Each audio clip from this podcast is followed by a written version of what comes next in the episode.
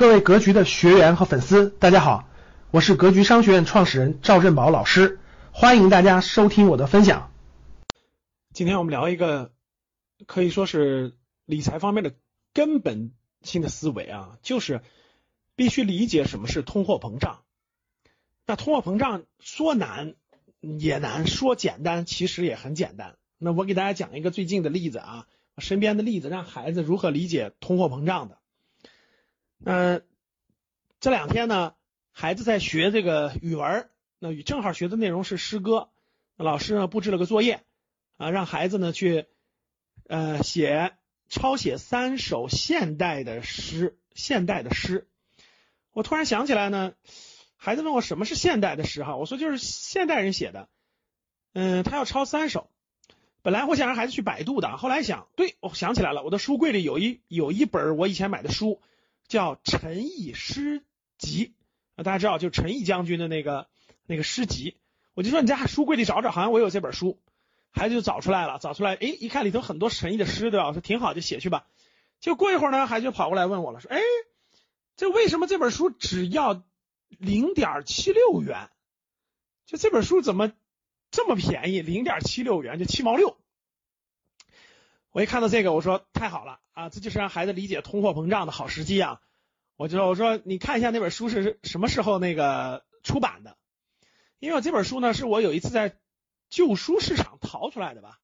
然后呢，打开一看呢，这本书的出版的时间是一九七七年，哈哈，是一九七七年那个的一本书是零点七六元。我说你你看看现在我们随便一本书，你随便翻一本我买的书多少钱？这孩子去翻出来我买的任何一本书啊，翻开一看，基本上都五十块钱左右吧，对吧？四十多、五十多都有，五十块钱左右。我说你看，同样的一本书，对吧？其实差别也不大，纸质啊各方面虽然有差别，但都是一本书。为什么当时只要零点七六元，现在却要五十块钱呢？哎，他就不为什么呀？现在为什么这么这么贵呀？我说这就叫通货膨胀。那你除一下，总共这个涨了多少倍？同样一本书啊，那我用那个计算器一除。五十块钱除以零点七六是六十五倍，哇！我说过去了多少年？一九七七年，咱们今天是二零二零年，对吧？过去了四十多年，四十年多一点的时间，四十二三年，结果涨了六十五倍啊！六十五倍一本书，我说这就叫通货膨胀，什么意思呢？因为货币它只是一种纸币，对不对？啊，它凭啥值十块钱？这张纸为啥值十块钱？同样一张纸为啥值一百块钱呢？其实呢，纸币呢，它必然会通货膨胀。无论是缓慢的还是快速的，它会越来越不值钱，越来越不值钱。所以四十多年前的一本书只要零点七六元，那今天这本书就要五十块钱，这就是特别典型的。那再去看我们的房子，再去看我们的所有的衣食住行，所有的东西，其实价格都在上涨。为什么？主要还是因为通货膨胀，货币越来越不值钱，所以它会越来越来越涨价。那四十年就是六十五倍啊！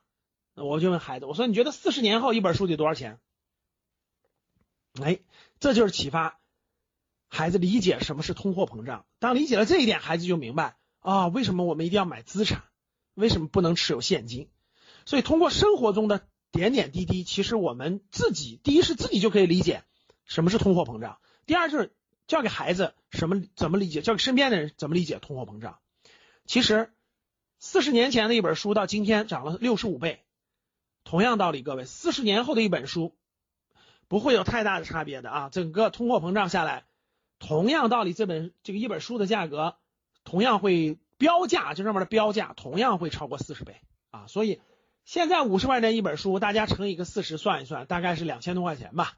啊，其实你今天到日本到韩国对吧，一本书两千日元两千韩元，其实是一个道理的啊，就是通货膨胀四十年后肯定会是这样的，它的标价肯定会这样的，所以各位理解了通货膨胀，大家才会知道投资理财的重要性。啊，才会知道为什么不要持有现金，而要持有资产。感谢大家的收听，本期就到这里。想互动交流学习，请加微信三幺幺七五幺五八二九三幺幺七五幺五八二九，欢迎大家订阅收藏，咱们下期再见。